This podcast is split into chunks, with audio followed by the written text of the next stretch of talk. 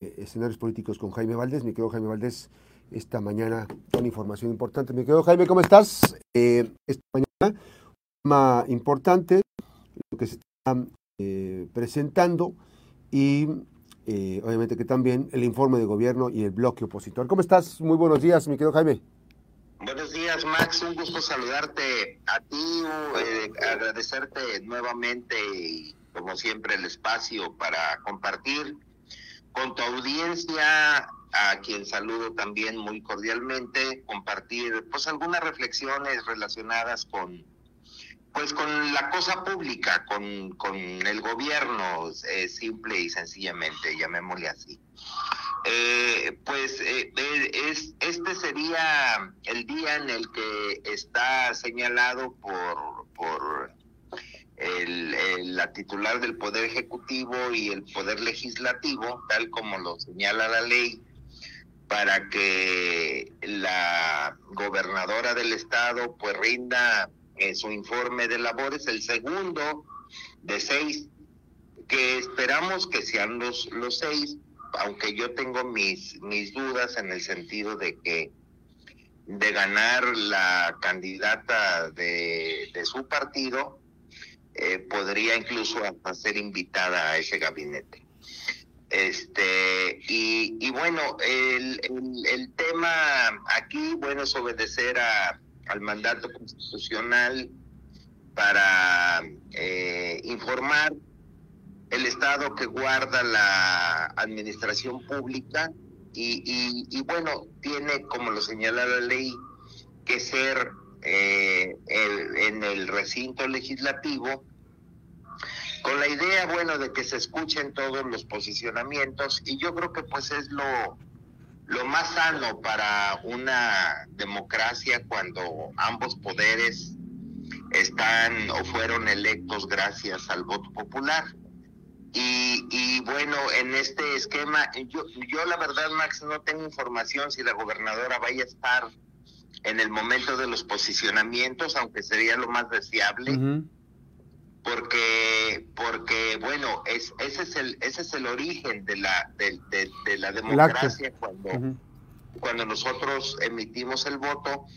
Y, y, es lo más sano porque pues ahí nos damos cuenta eh, que tanto el poder ejecutivo como el poder legislativo eh, pues tienen una visión, como tú lo señalabas hace un momento, antes de entrar al aire tu servidor, pues cada quien puede tener una visión distinta de la realidad y yo creo que eso es lo que enriquece la pluralidad. O sea, nadie podemos, no somos una sociedad y, y sobre todo en, en el ambiente político no es homogéneo, o sea, es, es, hay diferentes posturas, diferentes formas de ver la realidad, aunque por disciplina política hay quien ve la realidad diferente, pero obviamente la tiene que ver como mandan los jefes, ¿no? Entonces, esta, esta cuestión, Max, creo que es importante eh, porque eh, se da en un contexto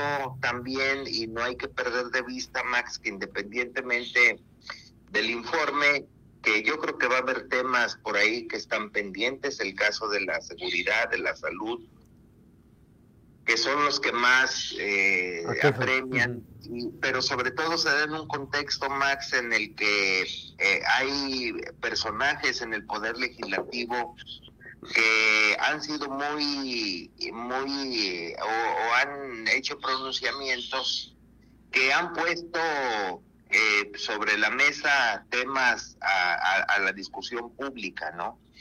Eh, y, sobre todo, Max, que eh, hay que ver la, la, en esta nueva conformación, pues, cómo realmente van a, se, se, se, van conformando, porque no obedecen la conformación actual del Congreso, ya lo hemos comentado, no obedece al, a, la, a la conformación principal en el, en el camino pues han ocurrido detalles, han ocurrido desacuerdos que bueno, de alguna manera los que eran aliados de, del, de, del partido Morena, algunos ya se han difuminado, otros se han cambiado y, y bueno, el, el, el tema aquí, Max, es que sí debemos de seguir el, el, informe porque los cuestionamientos creo que van a ser van a ser muy muy particulares.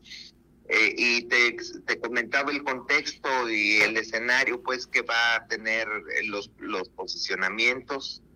Y, y, lo que llama mucho la atención es el, eh, lo que vayan lo que vaya a comentar en este caso el diputado Héctor Magaña porque hay que recordar que viene si es que él es el, el que va a hacer uso de la voz por por la fracción eh, del PRI eh, viene de, un juicio político que no se consumó, que tuvo su origen en precisamente como una posibilidad o una medida política para ajustarle por ahí algunas algunas cuestiones y en el y en el camino del juicio político obviamente tú sabes que hubo más personas involucradas. Entonces sí sería muy interesante. Otro personaje que está por ahí también siendo muy, muy incisivo, muy inquiriente, pues es también Jesús Dueñas, por Movimiento Ciudadano, que creo que, que creo que ya es el único eh, que, que está en esa fracción, o no sé si tendrá algún compañero. Eh, no, este Ignacio Vizcaíno, ¿no?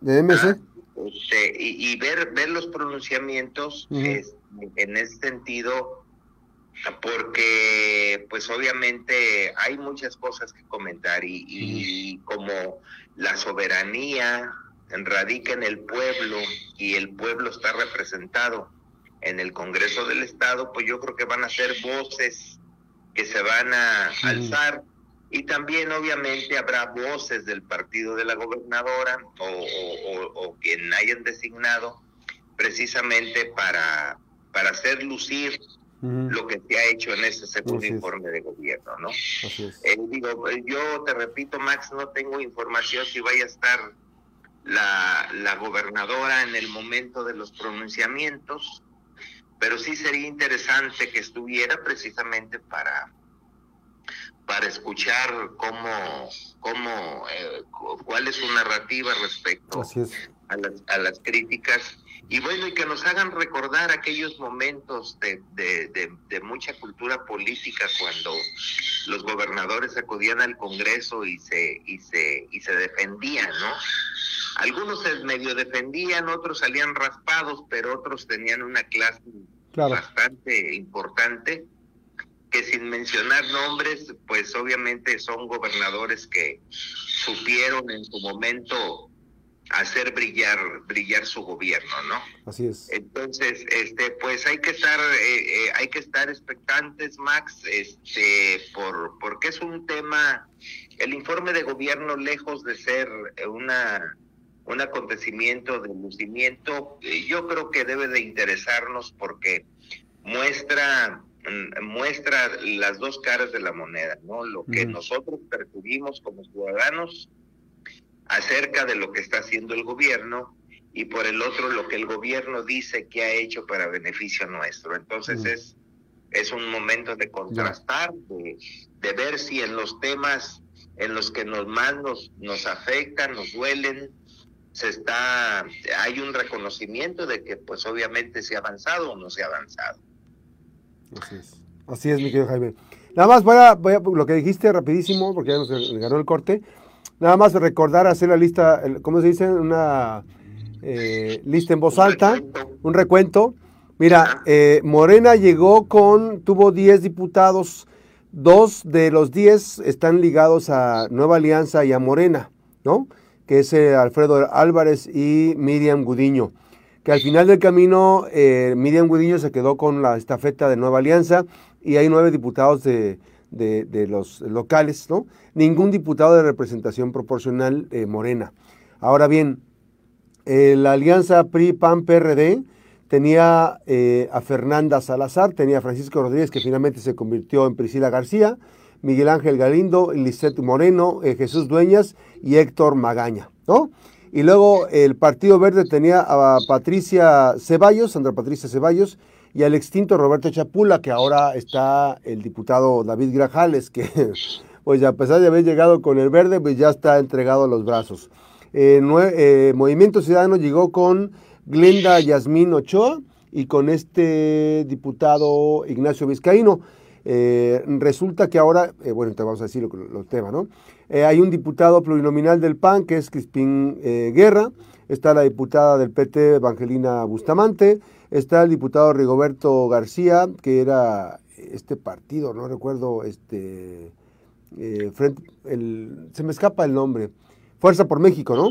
Eh, la, diputada Kate Castillo del Partido Encuentro Solidario, que finalmente, bueno, ya vimos cuál es el desenlace, y otro que llegó por el PRI, que es Carlos Noriega García. Bueno, en la reconfiguración, eh, Jesús Dueñas ya se fue a Movimiento Ciudadano, Glenda se fue, mm, de MC se fue a Morena, eh, David Grajales del Verde se fue a Morena, Morena, Sandra Patricia se había quedado en el Verde, pero ya ahora es independiente, eh, ¿Quién más? Rigoberto García, pues está ahora con un bloque, ¿no? Como diputado en el bloque. Eh, Kate Castillo ya forma parte de la estructura de los morenistas, pese a que al principio de la administración este, era una fuerte y amplia combativa, una mujer muy combativa con los temas relacionados con el, hospital, ¿no? Este, Viridiana Valencia está delegada, delegada federal y entró este, Yomira, no recuerdo su apellido, que es la diputada suplente, y así las cosas, la reconfiguración. Entonces, esta reconfiguración, mi querido Jaime, pues evidentemente no es la decisión popular que quiso la ciudadanía colimense. Ya hay otra reconfiguración. ¿Sale? Así es. Gracias. Gracias, Jaime. Un fuerte abrazo. al contrario. Fuerte abrazo. La pausa, regresamos con la, buenas tardes. Regresamos con la recta final de la Mejor FM. Regresamos.